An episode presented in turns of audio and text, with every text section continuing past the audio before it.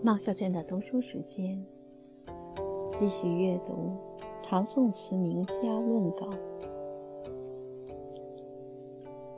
论辛弃疾词。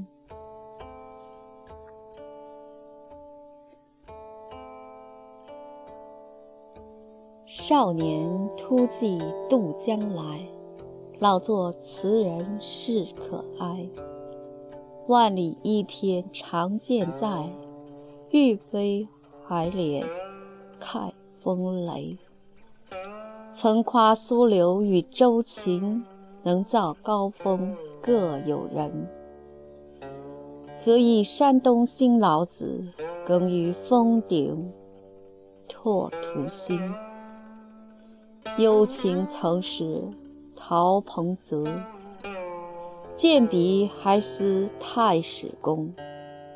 莫谓粗豪轻学步，从来画虎最难攻。一，辛弃疾一向是我所极为赏爱的一位词人。不过，多年来，当我撰写论词之文字时，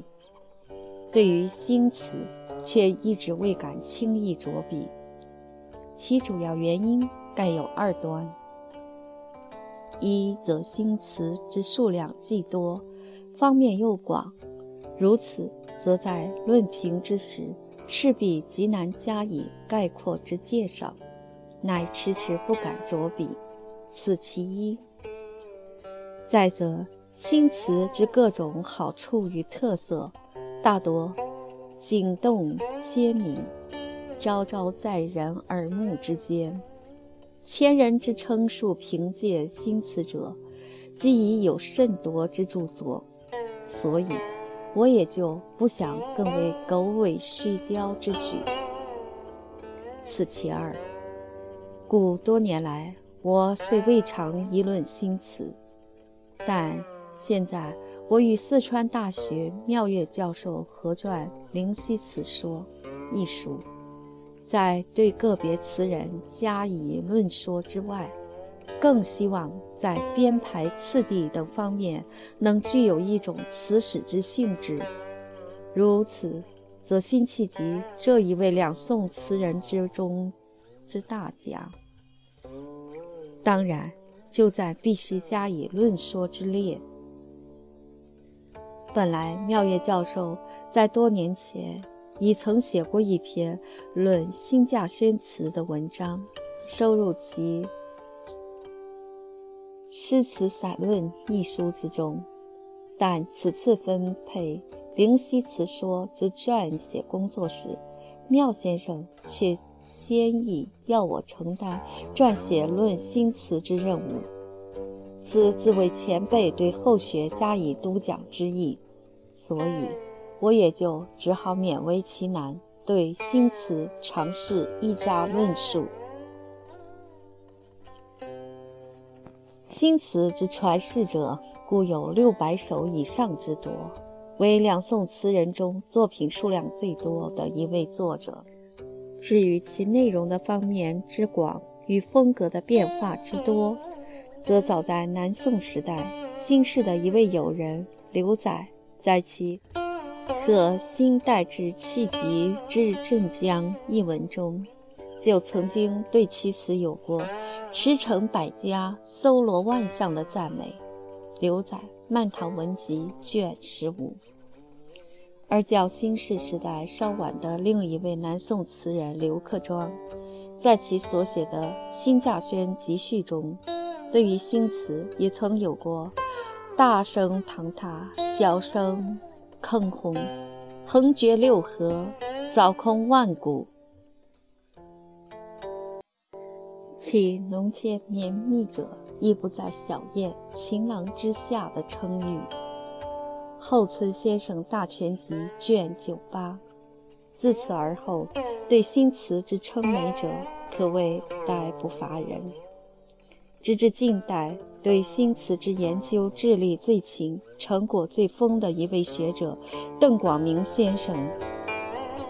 在其《略论新稼轩及其词》一文中，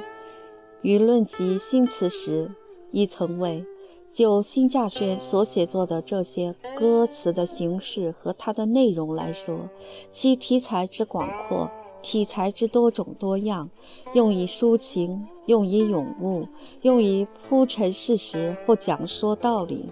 有的委婉清丽，有的浓歇绵密，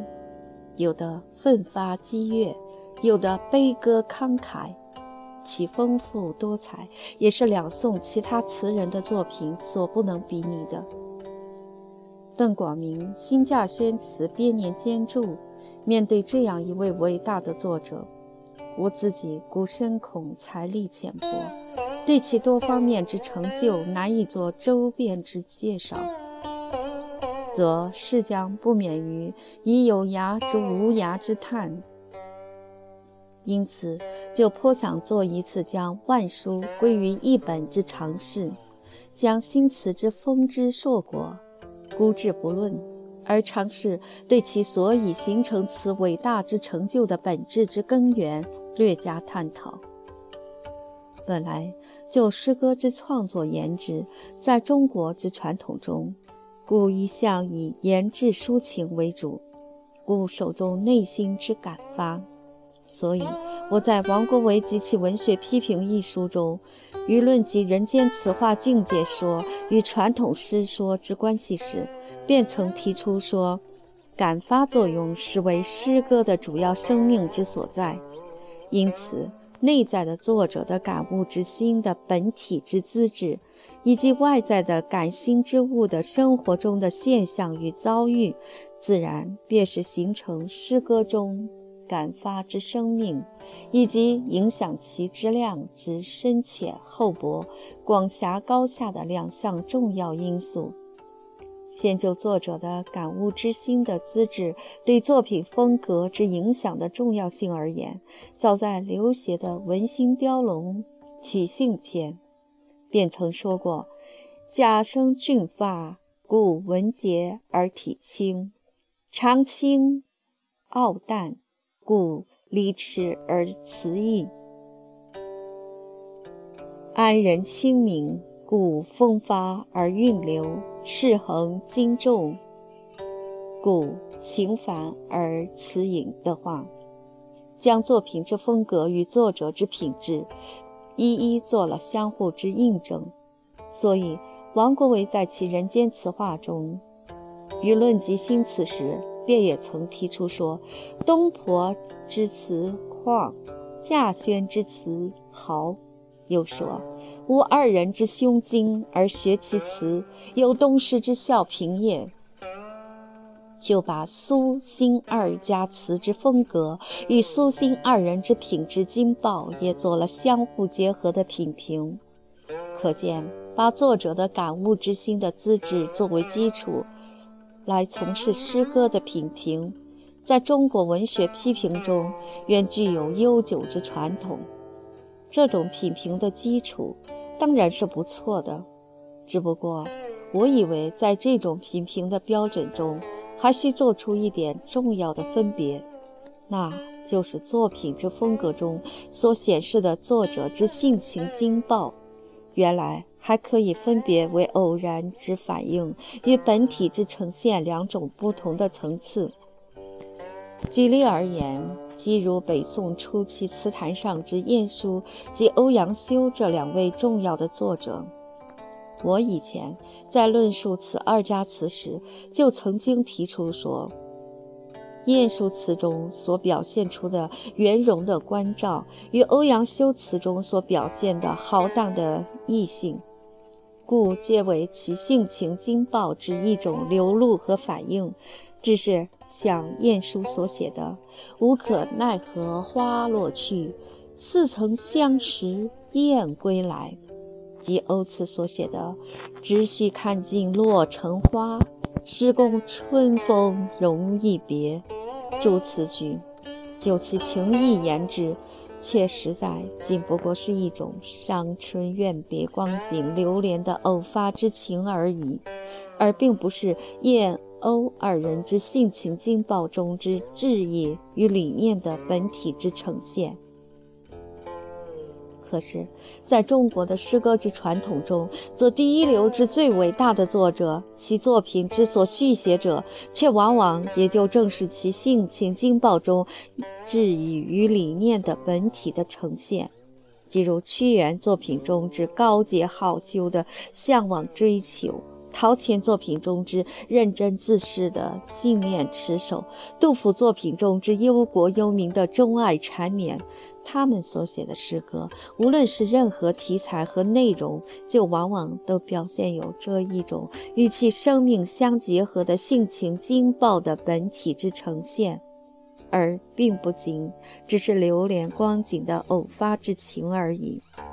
而这也就正是最伟大的作家与一般作家的区分之所在。该以一般之作者，不过以其性情才气为诗而已；但真正伟大之作者，则其所写乃并不仅为一时才气性情之偶发，他们乃是以自己的全部生命中之志意与理念来写作他们的诗篇，而且。是以自己整个一生之生活来实践他们的诗篇的。此在诗人中之屈原、陶潜、杜甫，便都是很好的例证；但在唐宋词人中，我们便很难找到这样的作者。这一则固然因为词在初起时，原只是歌宴酒席间供歌儿酒女吟唱的曲子。与传统之诗歌只被视为有言志之严肃目的者，本来就有所不同。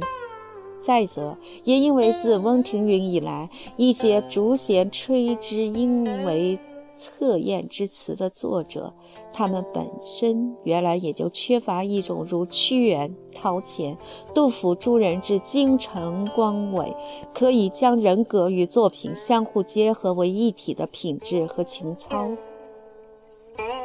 因此，如果以词与诗相比较，我们就会发现，在词的作品中一向缺乏两种品质：其一是作者在写作时根本就缺乏一种以全心力去投注的精神；其二，则是在作品的内容中也缺乏一种崇高伟大的志意和理念。关于第一种情况，即如我们在前面所举引的晏殊与欧阳修二位作者，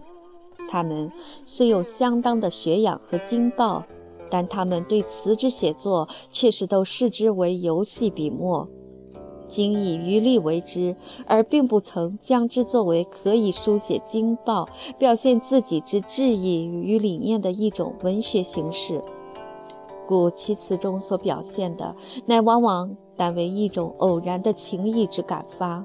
虽然也可以引起读者深远之联想，但与诗歌中屈、陶、杜、诸公只以全心力投注于写作，且在作品中表现出某种志意与理念的本体之呈现者，则毕竟有所不同。这种区别自是明白可见的。至于第二种情况，则如词人中之南唐后主李煜，其写词之态度虽可视为全心力与感情之投注，然而李氏所具有者，实在仅为一种真纯深挚之情，而并无志意与理念之可言。故其词之佳者，虽然因其情感之深锐。而往往可以引发人类心灵中某些共鸣之感受，但如果以之与诗歌中之屈、陶、杜、诸公相比较，则其在经报学养方面之欠缺，自然也是明白可见的。至于号称以诗为词的苏轼，对词之意境虽然有所开拓，一袭绮罗香泽。而表现了好气意怀，然而思义以为苏词中之意境，实在仍不可以称之为如我在前文所言的生命中志意与理念的本体之呈现。因为如我在《论苏轼词》一文中之所言，苏轼天性中盖原并具有两种不同之资质，一则是欲以天下为己任的儒家用事之志引，另一则是超然于物外的道家放旷之襟怀。前者可以说是其欲有所作为时的立身之正途，后者则是其不能有所作为时的自卫之妙理。而苏轼之从事于词之写作，即是在其仕途受到挫伤以后，故其词中所表现者，乃大多以放旷之襟怀为主。而且，苏轼原是一个长于出而并不执着于入的人，故其词中乃极少有生命中志意与理念的本体之呈现。而他虽然也有意于开拓词境，但如果将他的词与他的诗文相比较，则苏轼之于词，实在仅不过是以余力为之，而并非全力的投注。这种种情况，当然也都是我们在读苏词时可以明白感受到的。可是。我们现在要讨论的这一位词人辛弃疾，则是不仅将其全部财力都完全投注于词之写作，而且更是如我们在前文所言，乃是在其作品中表现有一种生命中之志意与理念的本体之呈现的一位作者。所以，我们如果说要想在唐宋词人中也寻找出一位可以与诗人中之屈、陶。度相拟比，既具有真诚深挚之感情，更具有坚强明确之志意，而且能以全部心力投注于其作品，更且以全部生活来实践其作品的，则我们自当推崇南宋之词人辛弃疾为唯一可以入选之人物。而凡是此一类作者，其所写作的诗篇。都必然是光彩耀目、千古长新的。其所以然者，还不仅是由于其人格与性情之精诚光伟，足以表现出一种道德伦理方面的价值而已，而且更因为他们的作品既是其全部生命中之志意与理念的本体之呈现，所以就诗歌中之主要质俗的感发作用而言。这一类作品所具有的感发力量，就也必然会有一种最为精诚充沛的表现。这正是辛弃疾这一位词人，在两宋词坛上何以能毅然别立一宗，而且表现出过人之成就的一个最基本的原因。而这也正是我们要想欣赏和评价新词时，所首先应当具有的一点最基本的认识。不过，辛弃疾与屈、陶、杜、诸公在其感悟之心的精诚投注之品质上，虽有相近之处，然而辛弃疾之性情志意，毕竟与屈、陶、杜、诸公有着许多不同。而且，他们所经历的外在的感心之物的生活中的现象与遭遇，也有着很大的差别。因此，我们要想真正体认到新词中之特殊的品质和成就，就还必须要将辛弃疾的性情志意与其所生活之环境遭遇互相结合起来，做更进一步的探讨。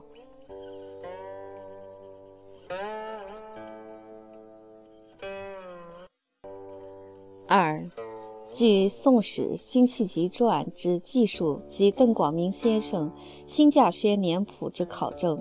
则辛氏改生于宋高宗绍兴十年（一一四零年），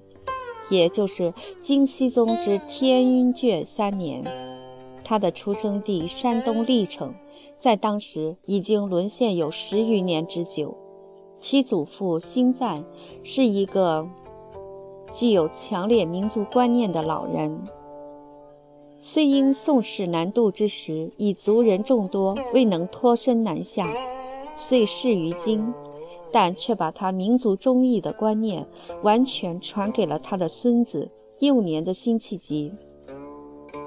据辛氏在其《晋美情实论茶》札子中追叙其少年时之生活，即曾为太傅陈赞，每退时，则引臣辈登高望远，指画山河，四头畔而起，一书君父不共戴天之恨，常令臣两随季历抵燕山。地官行事，所以忠义之心与事公之心，对于辛弃疾而言，实在可以说是自其少年时代便与他的生命一同成长起来的。当绍兴三十一年（一一六一年），金主亮起兵南侵之际，辛弃疾已经二十二岁。当时中原各地义军风起，有农民。名耿京者，起兵山东，截至山东、河北忠义兵马，发展至数十万之众。新氏原来也常纠集义士有二千人之多，致使遂率其众投立耿京为长书记。因劝耿京决策南下，耿从之，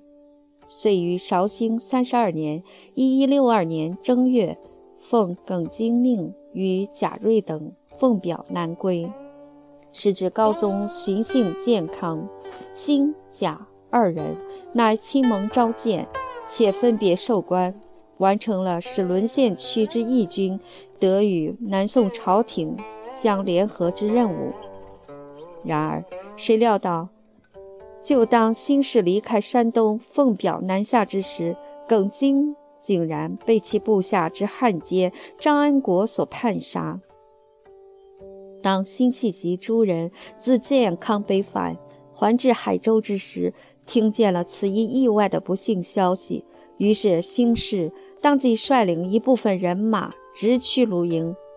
使张安国方与金军将士庆功酣饮。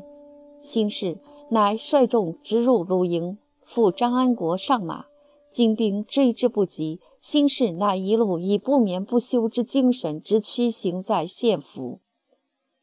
斩张安国于市。其后二十年，当辛弃疾被禅和放废，在带湖闲居时，曾自著诗曰《稼轩》，其友人洪迈为之作《稼轩记》。还曾追溯及新氏此一段少年时意气风发之往事，为其壮声英慨，可以使诺氏为之兴起。洪文敏公集卷六。但新氏此一壮举，其可称述者，却原来还不仅只是其壮声英盖的豪气与胆略而已。如果我们更深入一层去看，就会发现，在此一事件中，原来乃是结合有心事的深远之谋略与宏伟之度量的。该心事在其后来所进献之《美情实论》中，于降战篇曾论及沦陷区义军之形势，在篇末曾提出两点应注意之事项。其一是起义者多为农民，但除离之民寡谋而易惧，惧败而轻敌，所以不能坚战而持久；而一些豪杰可以于立事者，则又由于东北之俗，上气而耻下人，因而不肯俯首听命，以为农夫下。可是这些豪杰之士之思一旦之变，以城府平息异样勇悍之气，则又有时还更胜于除离之名。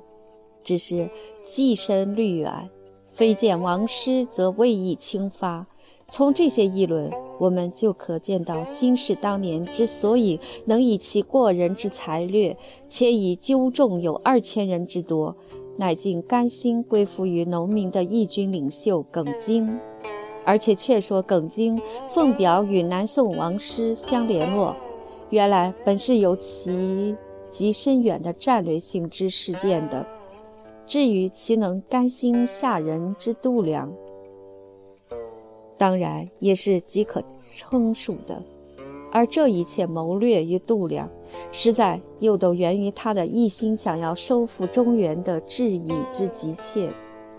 是则，当其情妇张安国献俘行在，决心难来之际，对于他全心所寄望的收复中原之理想，故当原以为是即可付诸实践的指日可期之事也。而其所有的壮盛英盖的勇略，也当都是源于此一坚强之信念。因此，新氏在南渡以后不久，就接连献上了《论祖江为贤虚集两怀书》和《义列民兵守怀书》，又先后献上了《美秦时论》和《九义》。在这些书论奏议中，辛弃疾对于敌我双方在政治、军事、经济各方面之形势，都做了切实详尽的分析，充分表现了辛氏对于作战的全部理论和收复中原的通盘计划。真是千百年以下读之，仍然可以使人为之奋发兴起。只可惜这些建议与谋略始终未被南宋朝廷所采用，而终于在他六十八岁那年，在南渡的四十五年以后，怀抱着满腔未得一用的忠义和谋略，而击之隐没了。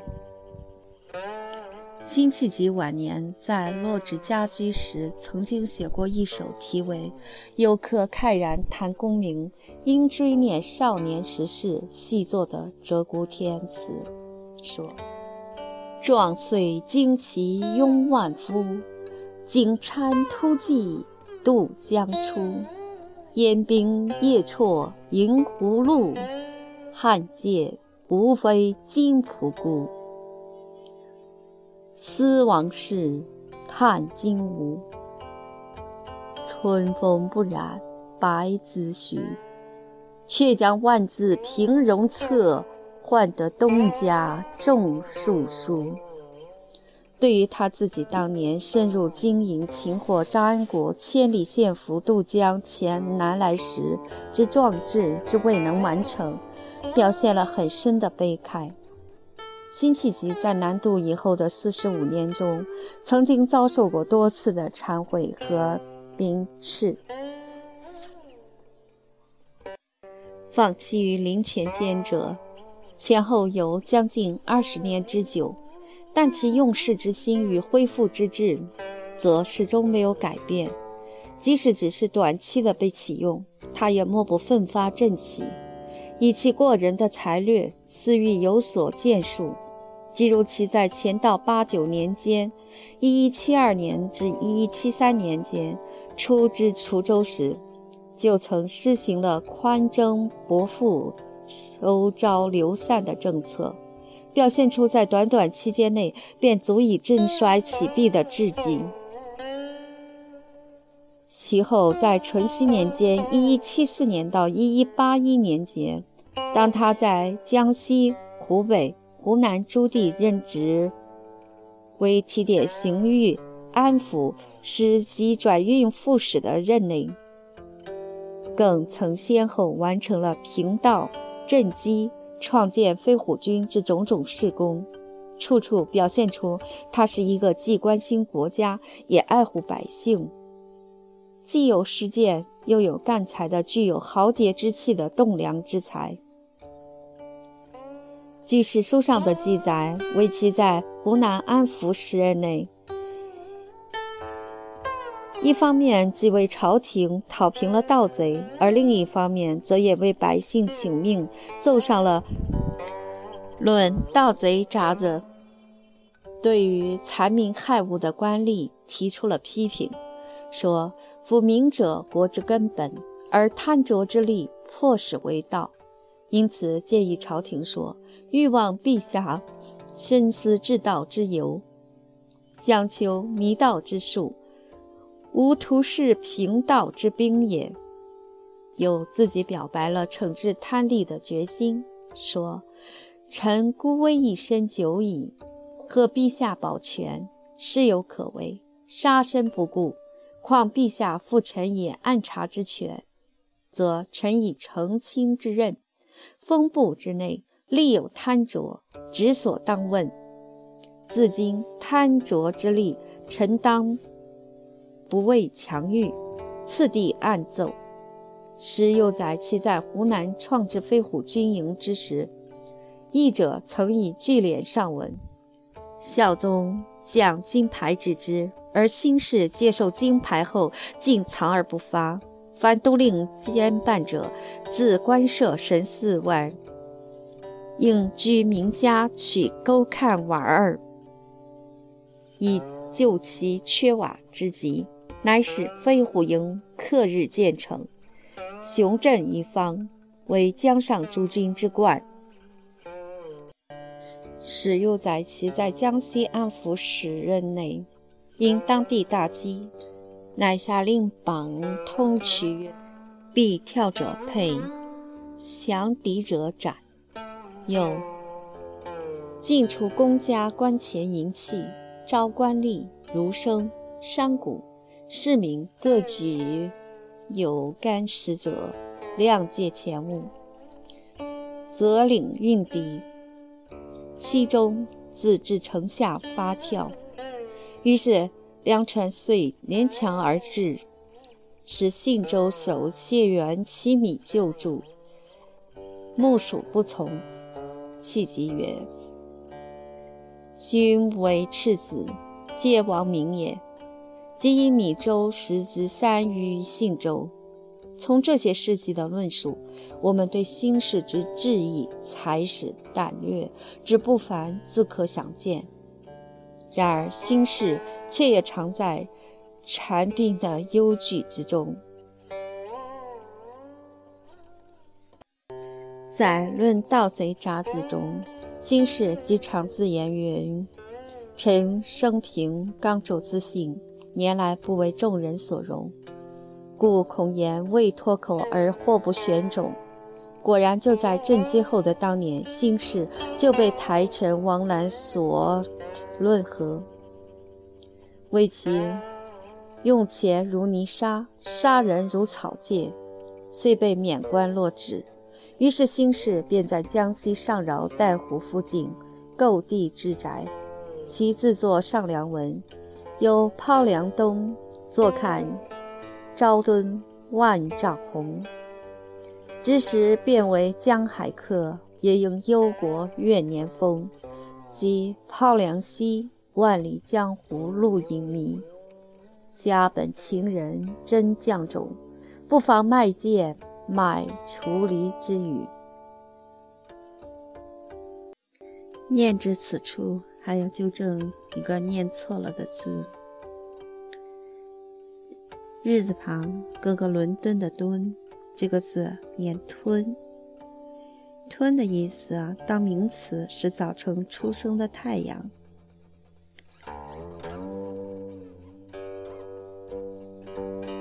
做形容词是暖、热的意思。所以前面那一句应该怎么念呢？应该是朝吞，不能念。赵敦，好，在此之前还有一个字未查到，不知道这个字怎么念，所以就念了半边字。一个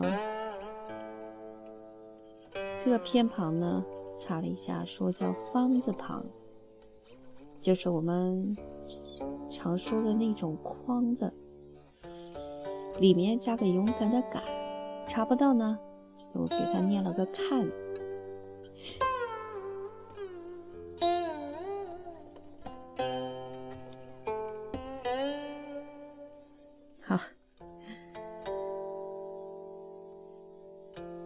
再把这个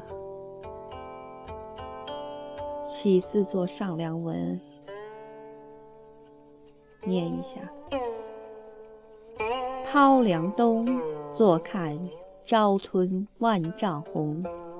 之时变为江海客，也应忧国怨年丰。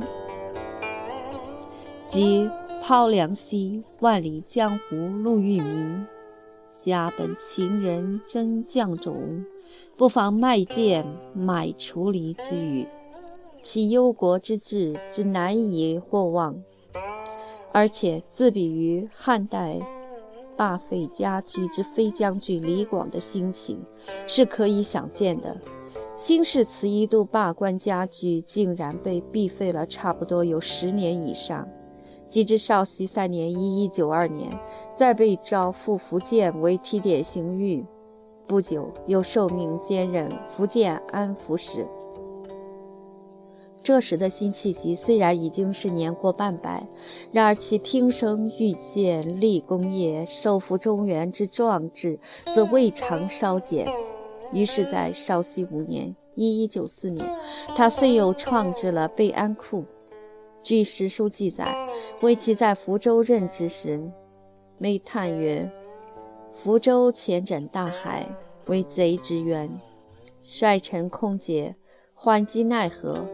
遂为备安库机枪至五十万名，又欲造万铠，招强壮，补军额，严训练。于是遂在北论河，为其残酷贪滔，奸赃狼藉，